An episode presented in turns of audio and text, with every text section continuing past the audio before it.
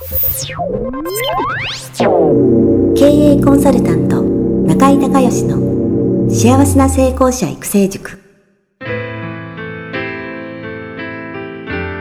この番組では18歳で起業し6社の社長を歴任した実業家出身の経営コンサルタントであり自ら経営塾を主催する中井孝義がこれまでに1200人以上の経営者の方々の経営相談人生相談に答えてきた脳科学心理学とマーケティングを活用した独自のノウハウでビジネスと人生のバランスの取れた幸せな成功の実現をお手伝いしますリスナーの皆さん、こんにちは。経営コンサルタントの中井隆義です。今日は私の品川のオフィスの方からね、えー、お届けをしたいと思います。えー、先日ですね、えー、ダイレクト出版さんからですね、えー、動画の教材を、えー、まあ、教材シリーズをね、えー、出したんですけれども、え、その収録をね、え、やってきまして、まあ、やってきましてっていうか、まだ全部終わってないんですけど、え、全部で、え、4巻セットで、え、経営コンサルタントと中井隆義の、え、年収アップ仕事術ということで、まだ全部取ったわけじゃないんですけども、えこれがね、え発売することになって、えー、もうすでにね、今予約を取ってるっていう、まあ、状態なんですけれども、あの、ダイレクト出版さんはね、え、去年、一昨年ですかね、東京の方にも支社を出されて、まあ、あの、大阪のね、あの、大きなところも素敵だったんですけど、あの私の、えオフィスの本当にすぐ近くの、えー、品川イーストワンタワーってね、えインターコンチネンタルホテルが入ってる、えー、そちらのオフィス階の、えー、8階の半分ぐらいですから、これ何坪ぐらいあるんでしょうね。うーん、まあ多分150坪とかそのぐらいのフロアの中に、まあ、共有スペース、打ち合わせスペースと会議室とセミナールームと、それからなんとスタジオがあるんですよね。えー、動画見ていただいた方、まあ、スタジオでこう壁が4面あって、4面とも壁のセットが違うんですよね。だから、あの、全然違う雰囲気で、一つの部屋の中で撮れるということで、えー、そこで3台カメラをね、えー、回してもらって、えー、撮ったんですけど、朝のね、10時半から、えー、夕方の、えー、6時まで、お昼休憩がまあ30分ぐらいでずーっと喋りっぱなしというですね、久々にハードな、えー、収録だったんですけども、でもあの、まあ楽しくね、えー、撮ることができました。それでその、まあ、教材の方をね、予約販売するときにいろいろ、えー、質問とか、えー、それから、コメントですね、コメント募集したところ、あの、いろんなコメント、いろんな質問が、えー、来てですね。まあ、あの、一番初めは、えー、年収アップ仕事術、タイムマネジメント編ということでね、まあ、マジックリストとかね、えー、海馬脳の仕組みの話をしたんですけども、まあ、その時にね、えー、たくさん、えー、質問いただいて、またその質問にまた答える動画をね、えー、また別途撮りまして、それはどうかな、1時間ちょっとぐらいですかね、えー、20個ぐらいのあの質問に答えるっていうんで、えー、動画を撮ったんですけど、あのーまあ、自分で言うのもなんなんですけどね、すごくね、えー、面白かったっていうか楽しかったっていうか、あのー、普段考えてないことを、こう質問されると、あのー、こうパッと出てくるんですよね。で、普段その、セミナーとかで、えー、喋ってないネタでも、こう質問があると、あ、それに対して、あ、こうこうこうなんですよっていうふうにまあ答えていくんですけど、その答えていくと、なんかこう、こう自分の中でね、普段喋らないことを喋るってすごくなんか楽しくてワクワク、えー、するんで、まあ、どんどんどんどんいろんな話が、えー、まあ、出てきてっていうね、えー、感じなんですけど、まあ、その中でね、このこういう教材ね、えっ、と、ビジネスの教材に興味を持ってる人って、えー、どういうことを気にしてるのかなっていう傾向がね、えー、あったのが、あの、すごく分かって面白いなと思ったんですけど、まあ、あの、今回は、えー、っと、その海馬ね、寝てる間に海馬がその情報処理をして、えー、レミニッセンス、まあ、記憶が成長したりとか、まあ、いろいろその記憶の整理とか、統合とか、それからアイデア出しとか、まあ、そういったね、えー、お話をしたんですけれども、なんかね、こういろいろ質問をね、見てると、あのーこう、なんていうんですかね、なんか特別なトレーニングをしないと、えー、その私が言ってる睡眠中に記憶が成長するとか、睡眠中に仕事ができるとかいうのを、なんかね、その特別なトレーニングをして努力をしないと、なんかこうできないみたいな勝手な、えー、思い込みをしてる人がね、すごく多くて、あ、あのー、世間のこういう勉強熱心な方っていうのは、なんかこうトレーニングしないと、えー、結果が出ないっていうふうに思ってるんだなっていうのがすごく分かったんですね。で、あの、結論からとトレーニング全然いらなくて手続きするだけでいいんですけども、まあ結局、どっちみち寝てる間にですね、海馬は、あの、皆さんの、まあ、今日一日ね、脳の中に入ったデータを整理して、これは必要、これは不必要っていうふうに、まあ、消すものと残すものを分けていく作業を、どっちみち寝てる間にやってるんで、別にトレーニングしなくてもしてもやるんですよね。それから人間の脳っていうのは、平均的に10%ぐらいしか、使われてないっていうふうに言われてるんですけども、まあ9割ね、まだ、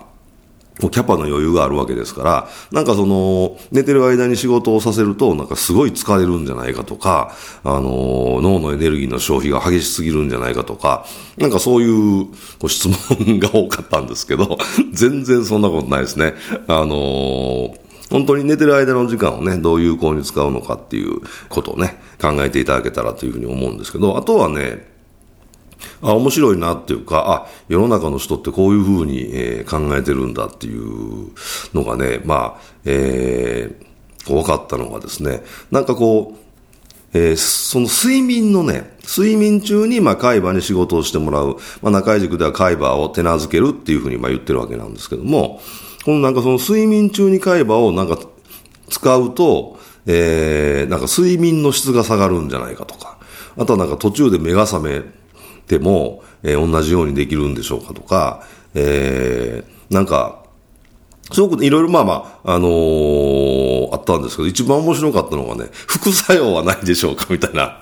質問があったんですけど、あのー、これはね、えー、副作用も全然ないですね。どっちみち寝てる間に海馬が、えー、今日一日入ったことの情報処理して残す残さない、ね、えー、というふうにやってるんで、あの、全然問題ないんですけども、なんか人って、えー、これまあね、真面目なんですかね。えー、真面目な人ほどこういういろいろ、こう考えるのかなっていうのがね、すごくその質問がね、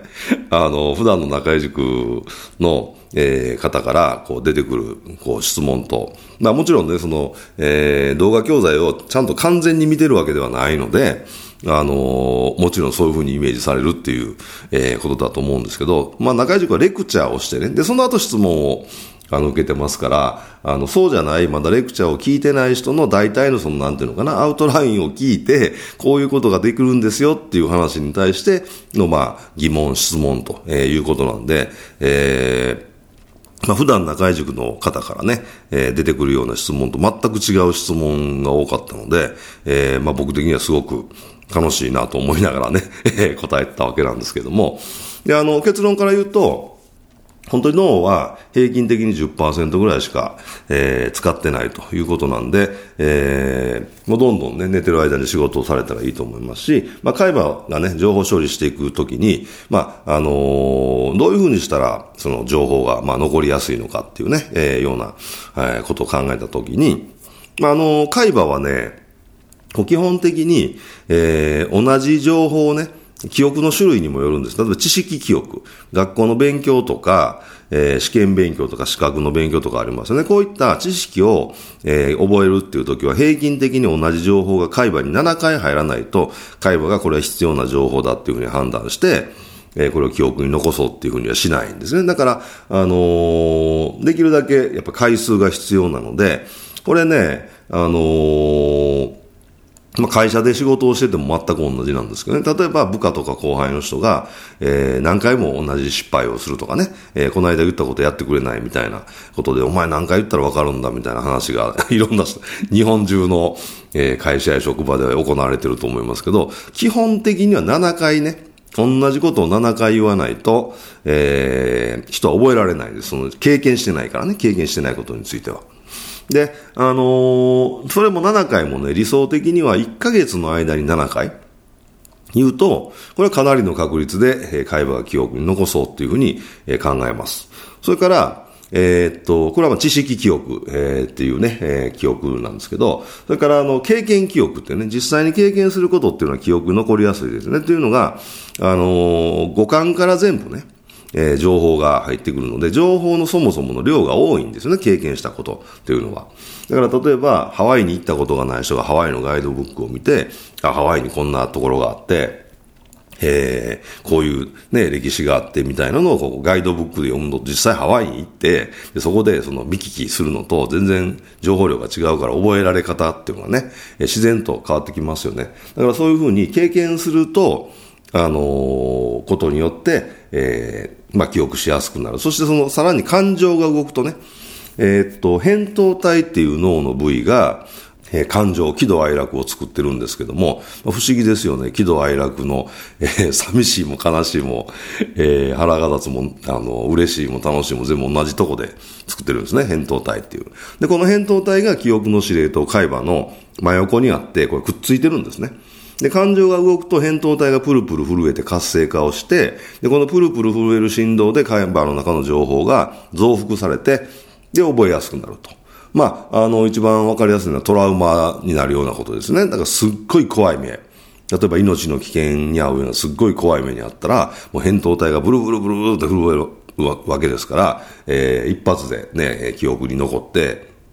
それからまあ深い、えー、心の傷にまでねな、なってしまうぐらい記憶が残るということで、あのー、まあ、感情が動くとね、記憶が残りやすい。だからすごい嬉しかったとか、すごい悲しかったとか、すごい楽しかったとかね。すごい怖かった。そういった時は、えー、記憶残りやすいわけですよね。まあ、あのー、海馬は基本的には、えー、自分の将来のためにね、えー、記憶を残していくっていう、まあ、そういう基準でやってるので、その、感情がすごく動いたとき、それから五感からたくさん情報が入ってきたとき、それから同じ情報が何度も何度も何度も海馬に入ってきたとき、えー、この、まあ、3つのパターンが、えー、海馬が記憶をですね、えー、記憶をにこれは残そうっていうふうに判断する基準になってきます。で逆にそれ以外のことはもう全部消しちゃうんで、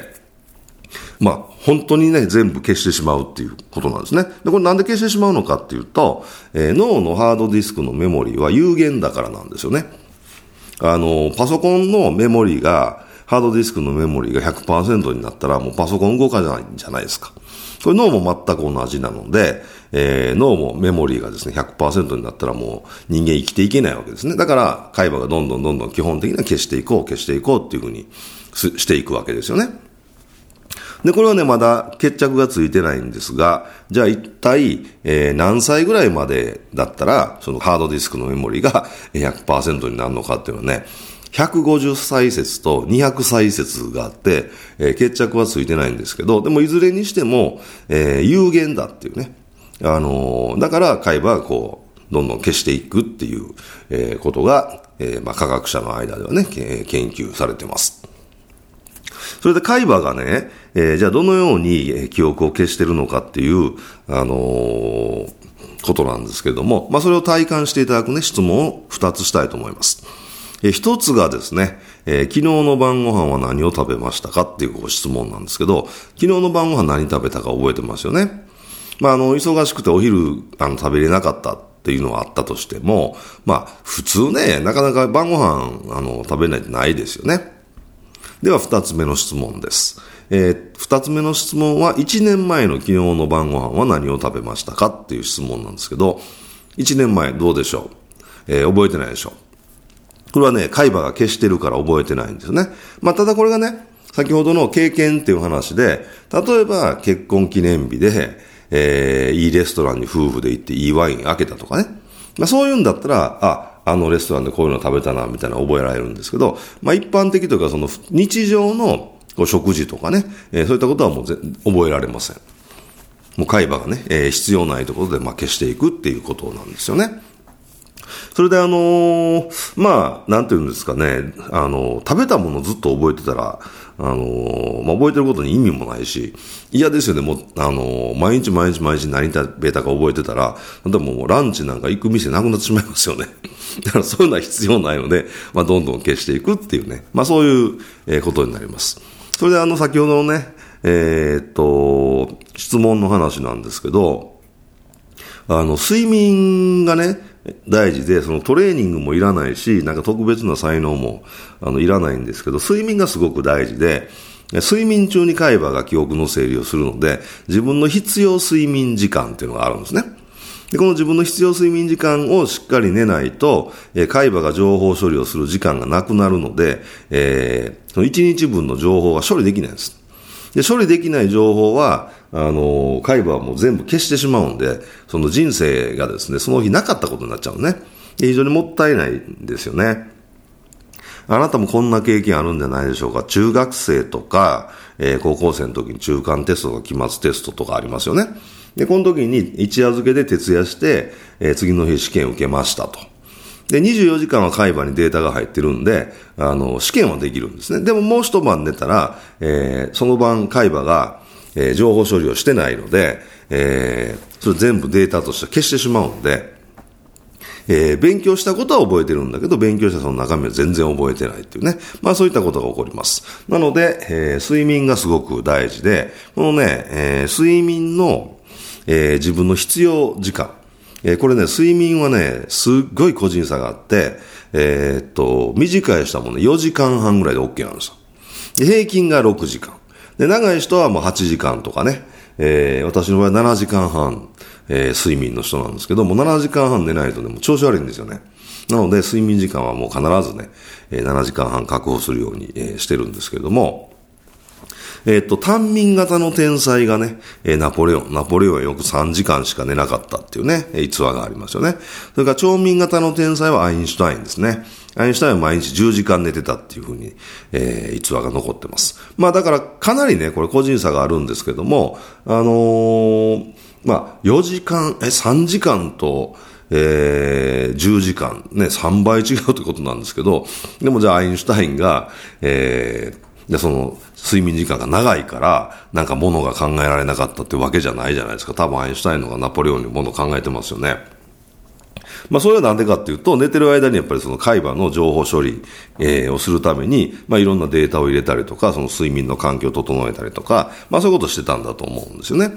なので、えっ、ー、と、自分のね、あのー、適正睡眠時間を知るってことはすごく大事で、まあ、それを守っていくってことは大事なんですけど、この適正睡眠時間の出し方はですね、普通に働いてね、普通に一日の日常生活を送って、えー、夜寝ました。で、大体何時間寝たら前の日の疲れが残ってないっていう時間ありますよね。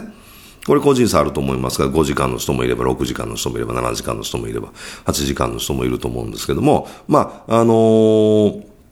まあ、成人になったらね、成人、あの、子供さんはもっと寝ないといけないっていう、えー、ことはあるでしょうけども、あのー、まあ、成人になったらその自分の一日の生活のサイクルの、えー、パターンの中で、えー、大体このぐらい寝たら、えー、前の日の疲れが残ってないっていうね、この時間が、あの、適正睡眠時間なので、これをね、必ず、やっぱ守っていくってことがね、その海馬に情報処理をするっていうのも大事だし、それから、えー、健康維持していく上でも大事ですよね。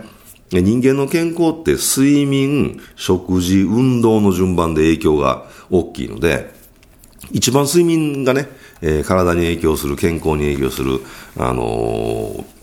割合が大きいのでね、ぜひしっかり、えー、寝ていただきたいなというふうに思います。ということで、えー、今日はね、品川のオフィスの方から、えー、この前の、えー、ダイレクト出版さんのね、教材を収録した時の、まあ、感想とね、えー、まあ、その時いろんな質問が出てきたので、えー、まあ、この海馬と睡眠っていうね、えお話をね、えー、させていただきました、えー、今日も最後まで聞いていただいてありがとうございました。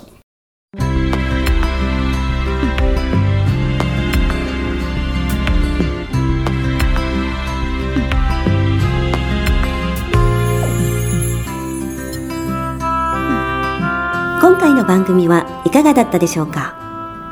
あなた自身のビジネスと人生のバランスの取れた幸せな成功のための気づきがあれば幸いです。なお、番組では、リスナーの皆様からの質問を、ホームページの受付フォームから募集しています。また、全国各地から900名以上の経営者が通う、中井隆義経営塾幸せな成功者育成6ヶ月間ライブコースに関する情報は、ホームページをご覧ください。では、またお耳にかかりましょう。